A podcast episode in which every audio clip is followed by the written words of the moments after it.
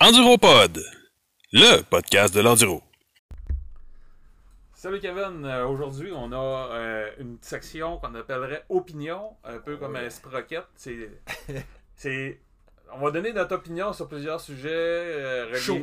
chaud, ouais, de la moto en route. Ben, ok, on va donner des opinions. C'est pour ça que c'est opinion comme un sprocket là, mais c'est vraiment, on va donner nos opinions. Euh, là, on va commencer euh, avec, euh, veux-tu qu'on commence avec le projet Stark Varg où est-ce qu'on est rendu avec Ouf, ça? ouf, ouf. Là, OK. il s'est passé de quoi incroyable là, euh, au Super Enduro euh, FIM.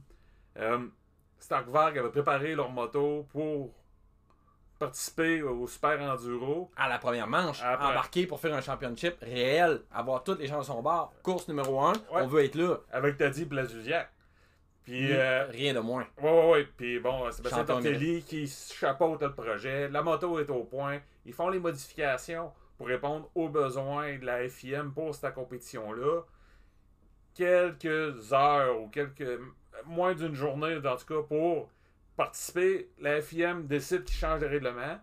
Euh, pourquoi? On le sait pas. Normalement, C'est très ça. nébuleux, là. Puis c'est ça qui enflamme le on web. change pas un règlement euh, d'une compétition quelques heures avant la course. Euh, tout d'un coup, si on on ne sait pas pourquoi, ils ont dit Ah, cette course-là a, toujours été ouverte. C'est une classe open. Si tu veux le faire en YZ 250 ou, ca- ou en 450X, Ouais. c'est ouvert. C'est- Il n'y a pas de limitation. De toute façon, ça ne donnera rien. T'es en C'est- open. Anyway, c'est open. C'est open. Amène la machine que tu veux, il y a deux roues, c'est go, là. Là, tout d'un coup, ils disent non, non. Non, non, ça, euh, c'est plus le même. On va faire comme l'enduro GP. Ça va être euh, E1, E2, E3 selon les. Euh, Non, de quoi tu parles? Fait que forcément, Starkvar ne pouvait pas rentrer dans la norme E E1, E2, E3 parce que. Il n'y a pas de cylindrée. pas de cylindrée. Ils n'ont pas pu participer, les messieurs. On s'en- on s'entend, la compète, là, les qualifs sont le samedi matin. Ils ont, ils ont pratiqué le vendredi soir, tout était beau. Tu te lèves le samedi matin, tu as ton équipe de course factory qui est là, tu veux changer la dynamique de ton sport. Bang! Tu te fais bloquer de même. C'est un coup de dé. Qu'est-ce qui s'est passé dans la nuit du vendredi à samedi? Quel lobbyiste il y a eu? Ah, c'est- c'est- c'est- eh, je, peux pas me prononcer. On a des doutes, mais on, veut pas en avoir des doutes. C'est le genre de truc qui tue un sport. En fait, tous les yeux auraient été virés sur le Starkvard. Puis, t'as dit, il avait des bons résultats. Il semblait être à l'aise. Il était. Quand même, il n'aurait pas été à l'aise. C'est un pilote émérite. Anyway, tu veux le voir, c'est un, un chouchou des fans. C'était un coup de pub incroyable pour la série. Pour le manufacturier, tout le monde c'est gagnant-gagnant. Ok, t'es dans l'arena, là. Que la moto a fait du bruit ou pas, puis qu'elle dépense du gaz ou pas, qu'elle prenne de l'huile ou pas, on s'en fout. T'as des bûches à monter, des roches à monter.